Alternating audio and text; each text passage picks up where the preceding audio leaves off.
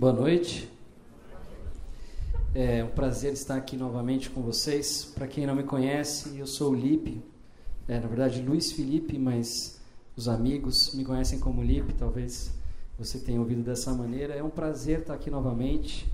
Eu agradeço muito essa oportunidade porque vocês ocupam um lugar especial no meu coração. E por que, que eu digo isso? Já não é a primeira vez que eu estou aqui, é um privilégio muito grande porque o Tiago é como um irmão para mim. E o Tiago, a gente sempre sonhou muito junto aquilo que Deus faria nas nossas vidas e a gente sempre compartilhou muito aquilo que Deus estava fazendo. E Tiago sempre é, comentou muito daquilo que ele estava fazendo com vocês e o que Deus estava fazendo no meio de vocês. Então, para mim é um privilégio e uma honra. Obrigado, viu? Então, dando continuidade, eu queria te convidar a abrir a tua Bíblia no Evangelho de Lucas, no capítulo 4.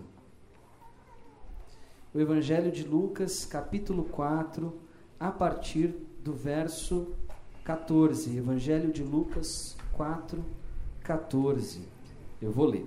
Jesus voltou para Galiléia no poder do Espírito e por toda aquela região se espalhou a sua fama. Ensinava nas sinagogas e todos o elogiavam. Ele foi a Nazaré, onde havia sido criado, e no dia de sábado entrou na sinagoga, como era de seu costume, e levantou-se para ler.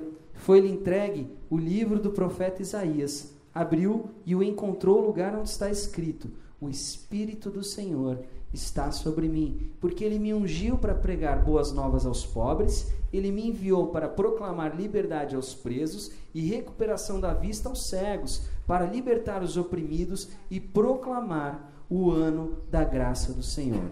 Então ele fechou o livro, devolveu ao assistente e assentou-se. Na sinagoga todos tinham os olhos fitos nele, e ele começou a dizer-lhes: Hoje se cumpriu a escritura que vocês acabaram de ouvir. Todos falavam bem dele e estavam admirados com as palavras de graça que saíam de seus lábios, mas perguntavam: Não é este o filho de José? Jesus lhe disse: É claro que vocês me citarão este provérbio: Médico, cura-te a ti mesmo, faz aqui em tua terra o que ouvimos que fizeste em Cafarnaum. Continuou ele: Digo-lhes a verdade: nenhum profeta é aceito em sua terra.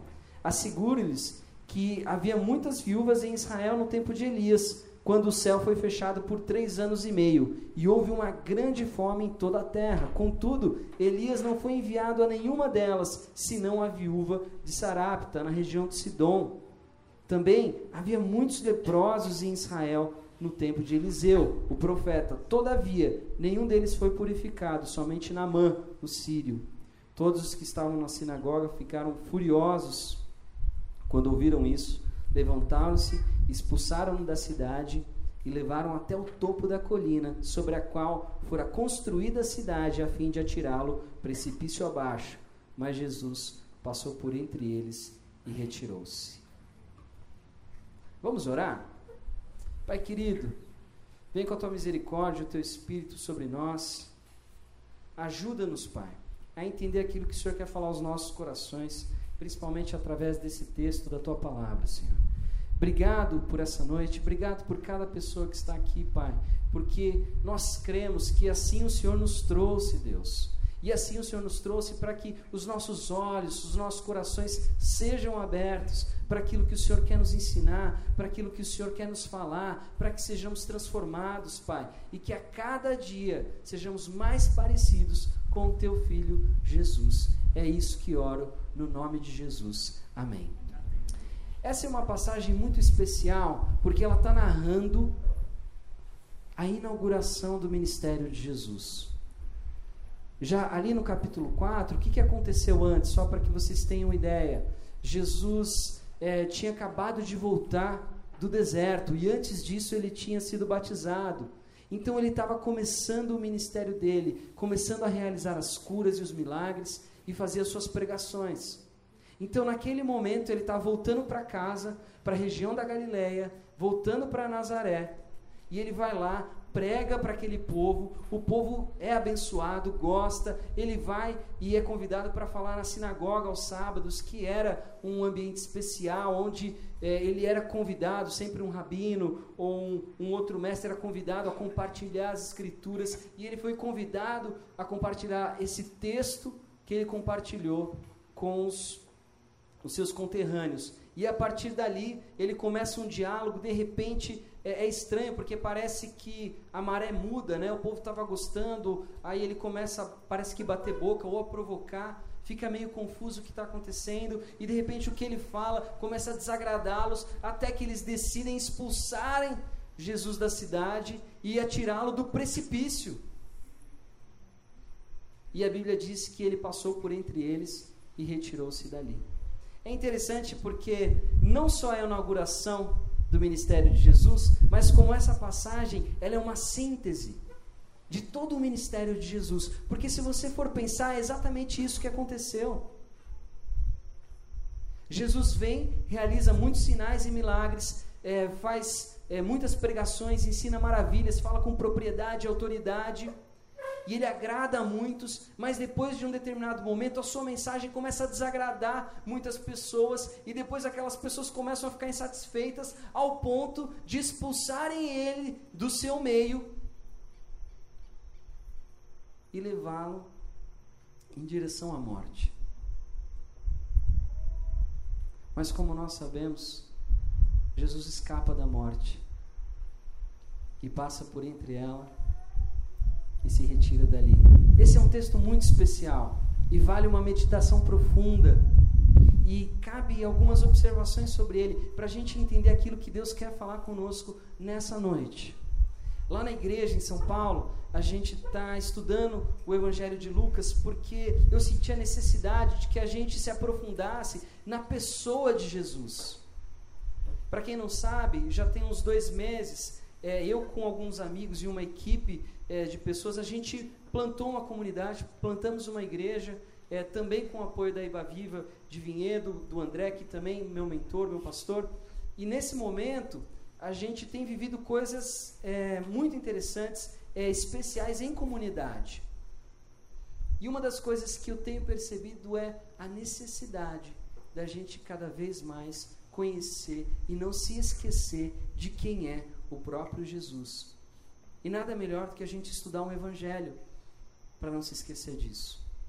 Então a gente tem estudado Lucas e esse é um dos textos mais marcantes, porque aí todo o ministério de Jesus é traçado. Ali ele diz o que ele veio fazer e ele se proclama como o ungido de Deus. Então vamos recapitular o que aconteceu. Jesus volta diz que ele estava cheio do espírito, porque tinha acabado de voltar do deserto, da tentação onde ele foi tentado por Satanás.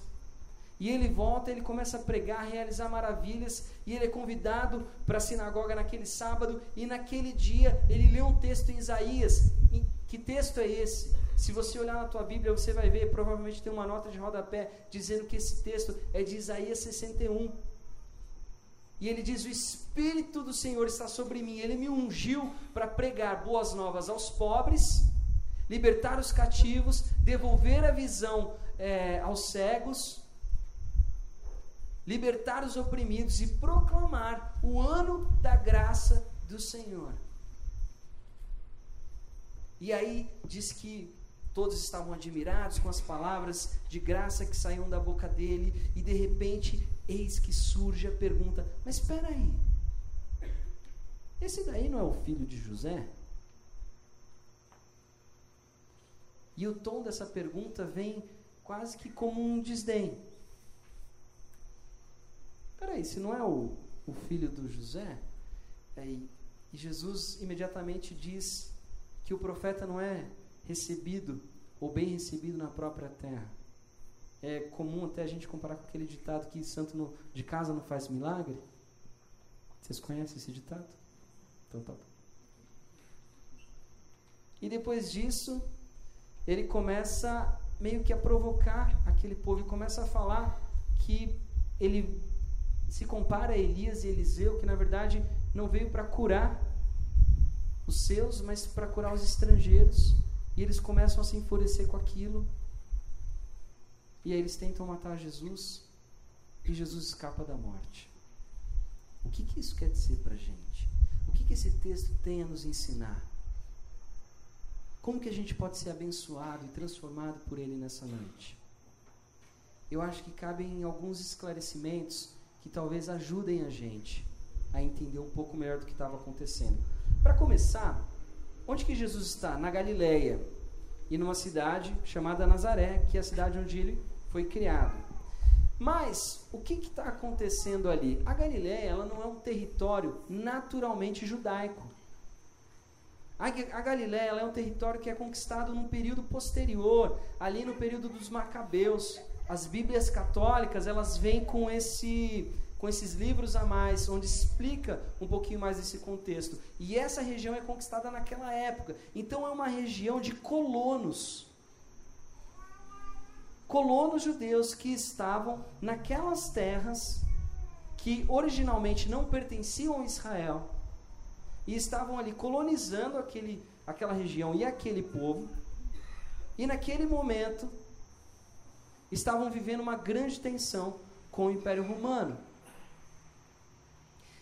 É muito comum, depois é, que a gente estuda um pouco o contexto bíblico e histórico, a gente vê citações a respeito de Nazaré como um polo de ensino, de ensino dos sacerdotes, mesmo depois que o templo é destruído. Na verdade, principalmente depois que o templo é destruído, eles vão para lá para se prepararem. Lá tem um polo de estudo, como se fosse um seminário teológico, onde os sacerdotes judaicos são preparados para exercer sua função. O que, que eu estou querendo te dizer com isso tudo? Que esse povo não era qualquer povo, era um povo muito conservador no seu pensamento, na sua teologia. Era um povo que tinha uma mentalidade agressiva, talvez fundamentalista. E, ok, por enquanto isso talvez ainda não diga nada para você, mas se você olhar aquele texto de Isaías 61 e ver essa profecia messiânica que está falando a respeito do Messias, e você vê como ela continua, você vai entender o que aconteceu. Porque como é que continua essa profecia lá em Isaías? Depois que ele fala que ele veio para proclamar o ano da graça do Senhor, diz que depois viria o dia da vingança do Senhor. Em outros trechos, vai dizer que eles iam conquistar as terras dos estrangeiros, que os estrangeiros seriam seus empregados, que eles iam conquistar as riquezas das outras nações. Agora me diz um negócio: imagina, você chega num povoado super conservador, que vê nesse texto o grande texto messiânico da promessa, onde eles finalmente vão ter tudo aquilo que eles merecem, e chega um sujeito dizendo que ele é o Messias, porque ele está falando hoje se cumpriu a profecia que vocês acabaram de ouvir. Eu sou um ungido, eu sou o Messias. E ele lê aquela profecia, mas ele para na metade. Ele transforma uma profecia de vingança uma profecia que legitimava a conquista das outras nações, legitimava até mesmo o roubo das riquezas. Talvez roubo seja uma palavra forte, mas a conquista das riquezas legitimava ter os estrangeiros como seus empregados. Tudo isso Jesus deixa de fora da leitura que ele faz daquele texto. Jesus para na metade. E aí, a partir daí, começa a acontecer alguma coisa com o seu auditório, com a sua audiência. A gente acha que, na verdade, o conflito vem só depois. Mas a palavrinha lá em grego que diz que eles estavam admirados, pode também ser traduzida que eles estavam perplexos, talvez escandalizados. Pensa comigo, eles são um povoado muito conservador. Vem um sujeito, um novo mestre, que está ensinando uma série de coisas, e ele pega uma profecia clássica, um texto clássico para eles, a grande expectativa do, da era messiânica, onde finalmente eles iam conquistar tudo aquilo que eles sempre perderam para os outros povos. E esse Messias fala o seguinte: olha, o que vocês estavam esperando não vai acontecer. Eu sou o Messias, mas eu acho que eu não sou o Messias que vocês esperavam.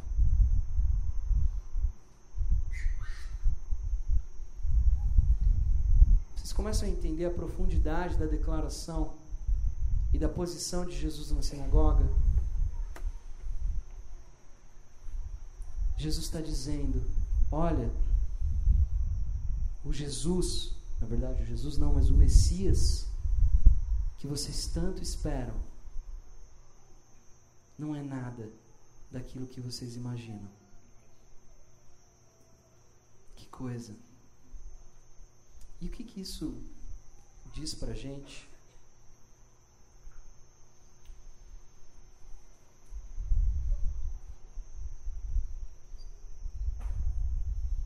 Eu fico pensando como que a gente reagiria no lugar desse auditório.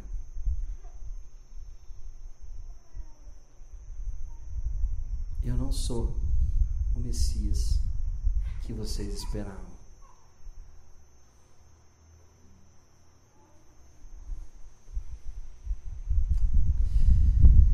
E aí começa a confusão. E aí Jesus cita aquelas passagens onde Elias e Eliseu curaram estrangeiros. É interessante porque se a gente for fazer uma aplicação desse texto no nosso tempo, para a nossa realidade, talvez fique um pouco distante ou perdido, porque a grande verdade é que, tirando os argentinos, a gente não tem nenhuma rivalidade com, com nenhum outro povo. Ou temos? Não temos. Esse orgulho nacional, pelo contrário, a coisa que a gente mais fala é mal do nosso país. Então é difícil da gente se identificar com esse povo, porque esse sentimento de orgulho nacional, esse sentimento, ou talvez esse ressentimento, baseado numa história de opressão, a gente não tem. O Brasil é um país muito tranquilo, até muito criticado, porque sua história é uma história de abusos e é um povo passivo. Porém, cada vez mais a gente pode se identificar com o ambiente global. E nesse ambiente global, a ideologia que prevalece hoje é uma ideologia individualista. Certo? Então a gente talvez não se identifique com esse sentimento de comunidade, de orgulho nacional ferido ou algo do tipo. Porém, isso não significa que nós não tenhamos inimigos. Isso não significa que nós não tenhamos rivais. Isso não significa que nós não tenhamos pessoas que nos prejudicaram grandemente. E o que talvez a gente possa ouvir e começar a entender desse texto é que Jesus está hoje dizendo o seguinte: olha, eu sou ungido do Senhor, eu vim proclamar a boas novas para os pobres, libertar os cativos, devolver a visão, libertar os oprimidos e proclamar o ano do Senhor. Mas eu não vim realizar uma vingança. Eu não vim restituir aquilo que você acha que você merece. Eu não vim dar aquilo que você acha que os outros te devem. É interessante porque no ambiente individualista e também hedonista e numa sociedade como a gente vive hoje, é muito comum que a gente sempre projete o inimigo no outro. A gente sempre projeta os nossos problemas no outro. O outro é sempre aquele culpado pela nossa aflição.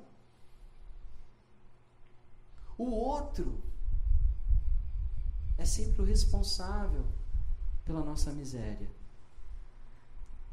Eu conheço pessoas que pararam na vida porque elas acreditaram nessa mentira de que o outro era o responsável por todos os problemas e por toda a má sorte dela.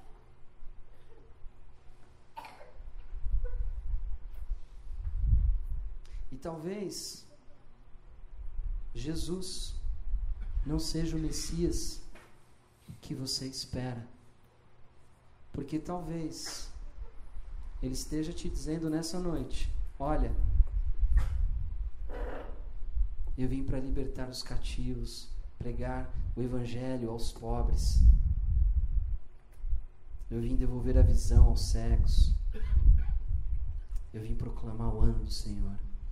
Eu não vim cumprir uma agenda de vingança.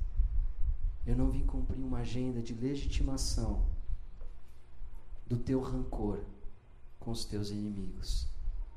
Eu vim te reconciliar com eles. Você está disposto a entrar nessa comigo? Você está disposto a viver esse evangelho comigo? Sempre existe aquela pessoa que a gente sente um certo conforto, ainda que a gente não possa fazer nada contra ela, mas que ela vai arder no inferno. Existe essa pessoa. Você sabe que existe. Que pelo menos Deus me fará justiça. A vingança pertence ao Senhor. Maldito o homem que confia no próprio homem. E a gente cita uma série de versículos do crente ressentido.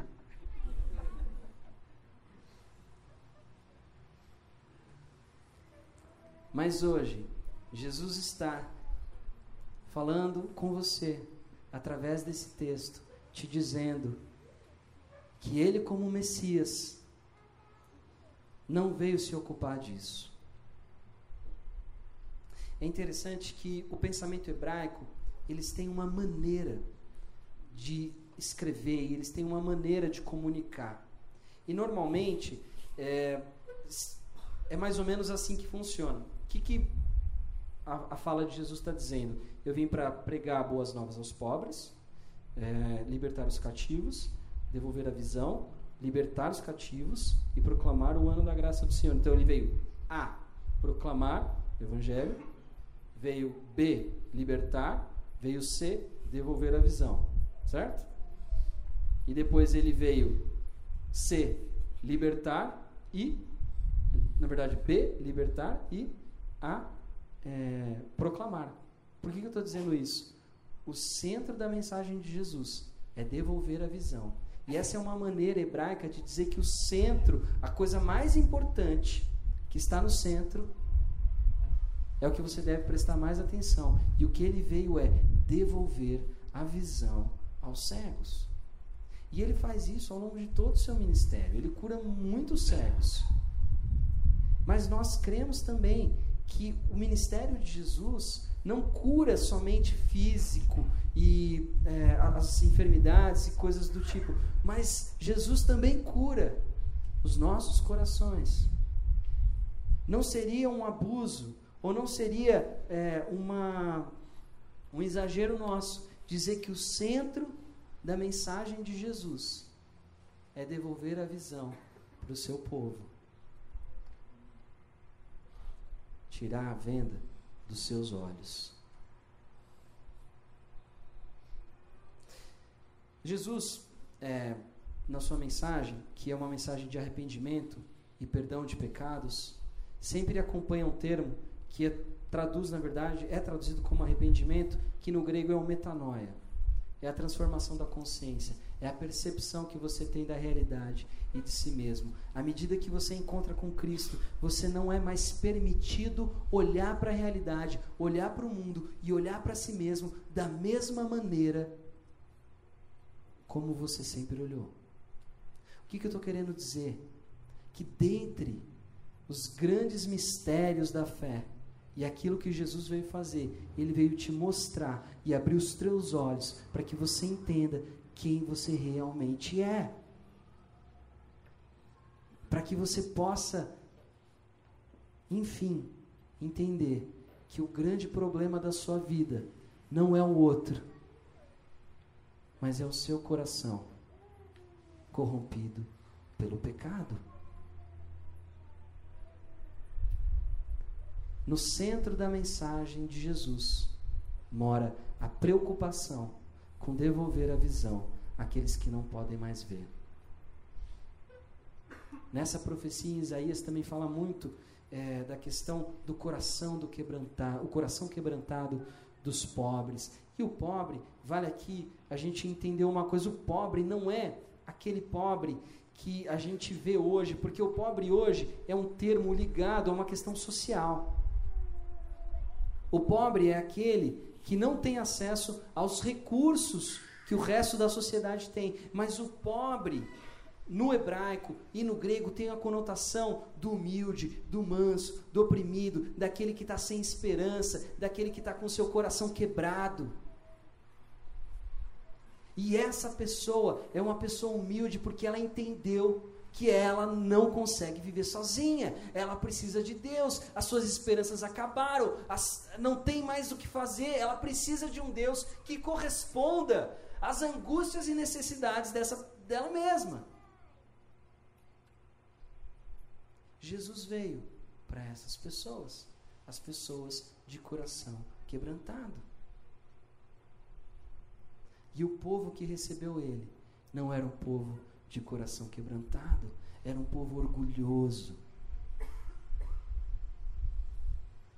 Era um povo rancoroso. Era um povo que estava preocupado com a vingança. E Jesus veio falar: Eu não vim fazer essas coisas. E por isso, eles não o receberam bem.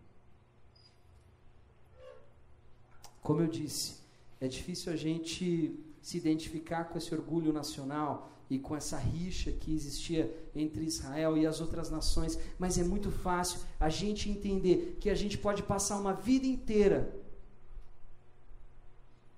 alimentando rancor no nosso coração e se ressentindo com pessoas e fazer de uma série de pessoas os nossos inimigos e os culpados por nós não sermos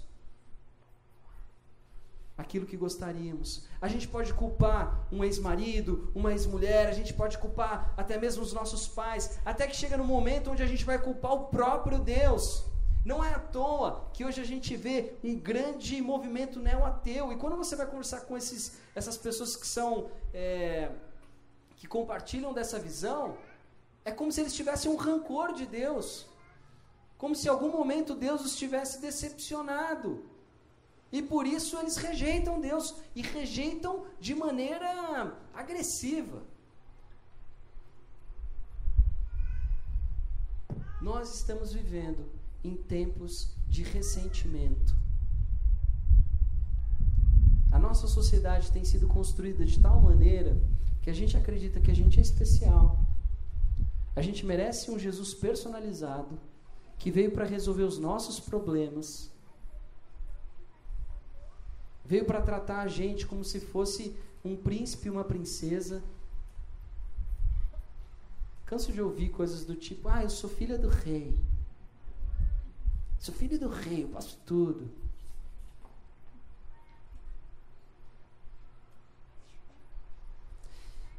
E a gente vive as nossas vidas alimentando esse rancor e esse ressentimento que vão nos destruindo por dentro. O que eu queria te dizer nessa noite é que Jesus não veio cumprir essa agenda e talvez ele não seja o Messias que você espera, mas ele veio e ele tem um propósito muito claro, que é devolver a sua visão. É fazer você se enxergar novamente, fazer você enxergar os seus limites, as suas fraquezas, a sua vulnerabilidade, a sua fragilidade. E ao fazer isso, devolver para você algo muito importante chamado humildade. E essa humildade que vai te levar aos pés dele Essa humildade que vai fazer com que você entenda que não há nada mais precioso, não há nada mais valioso do que o próprio Jesus na sua vida como seu Senhor.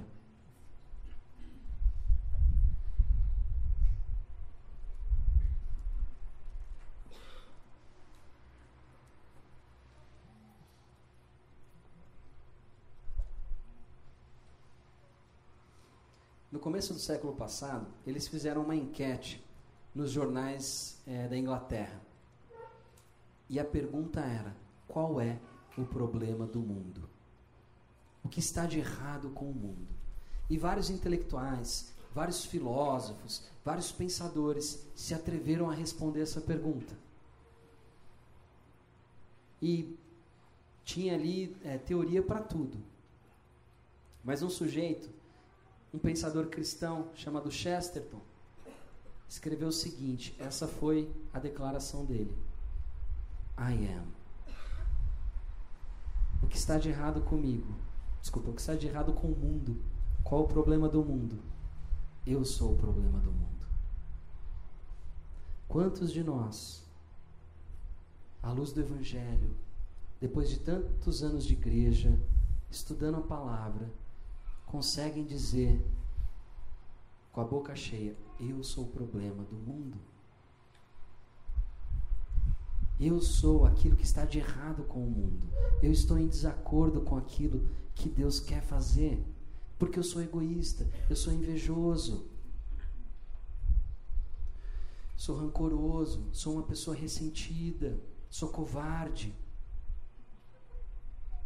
Quantos de nós têm a coragem, quantos de nós se atrevem a reconhecer isso?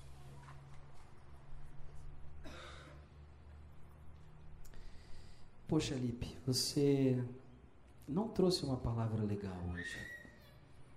Está dizendo para a gente que as nossas expectativas vão ser frustradas se a gente esperar um Jesus que venha atender os nossos caprichos. É, eu vim te dizer isso. Jesus não tem compromisso com os teus caprichos. Jesus tem compromisso com a missão dele. E ele quer te convidar a fazer parte dela. Poxa, mas aí toda aquela coisa da gente se sentir especial, da gente se sentir amado, querido, acolhido por Deus, tudo isso cai por terra, porque é uma palavra tão dura. Um Jesus que bate tão forte nessa própria audiência dele, no seu povo. Essa palavra também bate forte na gente. Como que a gente pode perceber a graça? Como que a gente pode perceber o amor? Como que a gente pode perceber o acolhimento desse Deus, desse Messias? Quando criança, meu pai nunca me deu muito. É, nunca me deu assim, nunca. Como é que eu posso dizer? Ele sempre foi firme comigo. Meu pai era muito caloroso e muito amoroso, mas ele nunca me deu muita brecha para folgar, não. Então, se a gente ia viajar, eu tinha que carregar as malas, aquelas coisas básicas que muitos de vocês devem ter passado. Talvez as gerações mais novas estranhem um pouco isso, mas ele era bem firme. Então, assim, se estava rolando uma bagunça, não importa que eu fosse o quietinho lá, ele ia chegar, ele ia dar uma bronca, ele ia me pegar, ele ia me deixar de castigo. Não importa se eu tinha culpa ou não no cartório. E eu lembro de uma reunião que a gente teve em família e tava, meu, a muvuca comendo solta e a, a, molecada gritando e tal, e aprontando várias, e os pais não faziam nada, até que chega um momento que o meu pai entra na sala e ele acaba com o barato da galera, me tira, me deixa de castigo e eu, eu era, na, na verdade, eu era o bonzinho dessa turma, tá? É verdade, nessa vez eu era. E me deixa de castigo, e me deixa lá quieto, não fala nada, e depois de meia hora ele aparece, me explica o que aconteceu, me explica o porquê que ele fez aquilo. Meu pai, e eu considero ele um bom pai, e como todo bom pai, é, você deve talvez entender isso também. Um bom pai consegue fazer com que o seu filho descubra que ele não é tão especial quanto ele pensa. Mas você consegue mostrar isso para ele de uma maneira que ele se sinta a pessoa mais especial e mais amada da festa. Jesus, se você for pensar que ele é a própria visitação de Deus na terra, e ele gastou o seu tempo precioso, a inauguração do seu ministério, compartilhando a palavra de Deus com aquele público. Talvez hoje, à luz de tudo que aconteceu, eles tivessem uma percepção diferente de Jesus. E talvez eles olhassem e falassem: Nossa, que privilegiado, que honra que nós tivemos ao ter Jesus compartilhando a inauguração do seu ministério conosco naquele dia.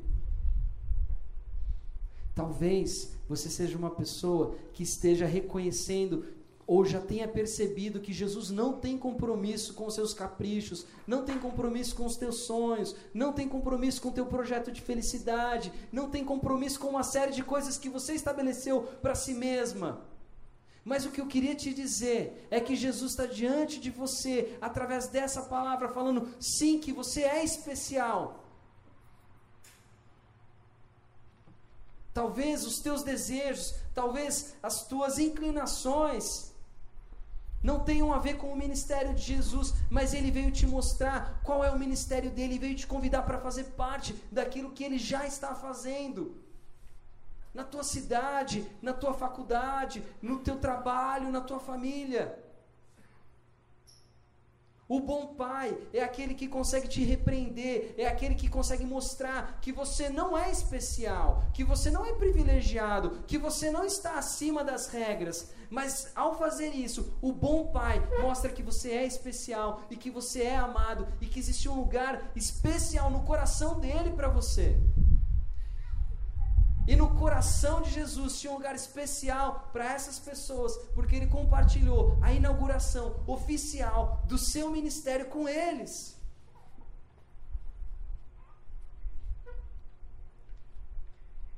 E o evangelho ele é paradoxal, ele lida com verdades aparentemente conflitantes, porque de um lado ele fala que a gente não é especial, mas ele constrói todo um, um, um caminho e todo um ambiente para que nós sejamos acolhidos por Deus, que faz com que a gente se sinta especial.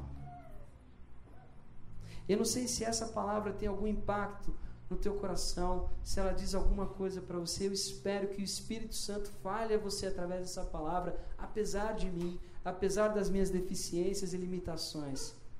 Porque essa palavra tem muito a nos ensinar.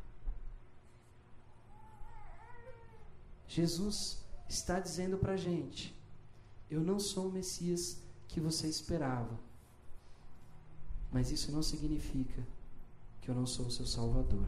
Amém? Vamos orar? Pai querido, tem misericórdia de nós, Senhor, porque nós acreditamos que nós somos especiais, nós acreditamos que a gente tem direitos, que nós merecemos uma série de coisas, inclusive uma atenção especial da sua parte. Tem misericórdia, Pai, porque a gente ainda acredita que o problema das nossas vidas são as outras pessoas, são aqueles que nos prejudicam. E a gente ainda não entendeu que o nosso problema é o nosso coração pecaminoso, é o nosso coração contaminado, é o nosso coração orgulhoso, é o nosso coração invejoso. Pai, que o teu espírito seja mais do que suficiente nesse lugar, nessa noite, para abrir os nossos olhos, abrir os olhos dos nossos corações, para que a gente entenda a doença que nos aflige, para que a gente entenda o quão carentes somos de Ti, Senhor, para que venhamos a entender aquilo que nos falta, que é o Senhor.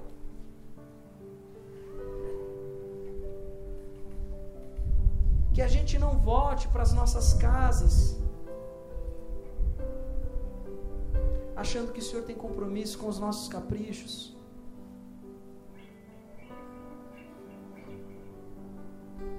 Que a gente volte para casa,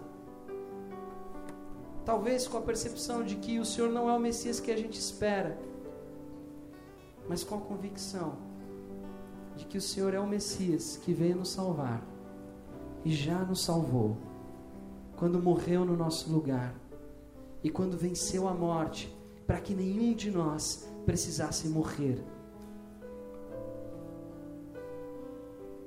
Obrigado, Pai, porque o Senhor nos chama ao discipulado. O Senhor nos chama a ser teus discípulos.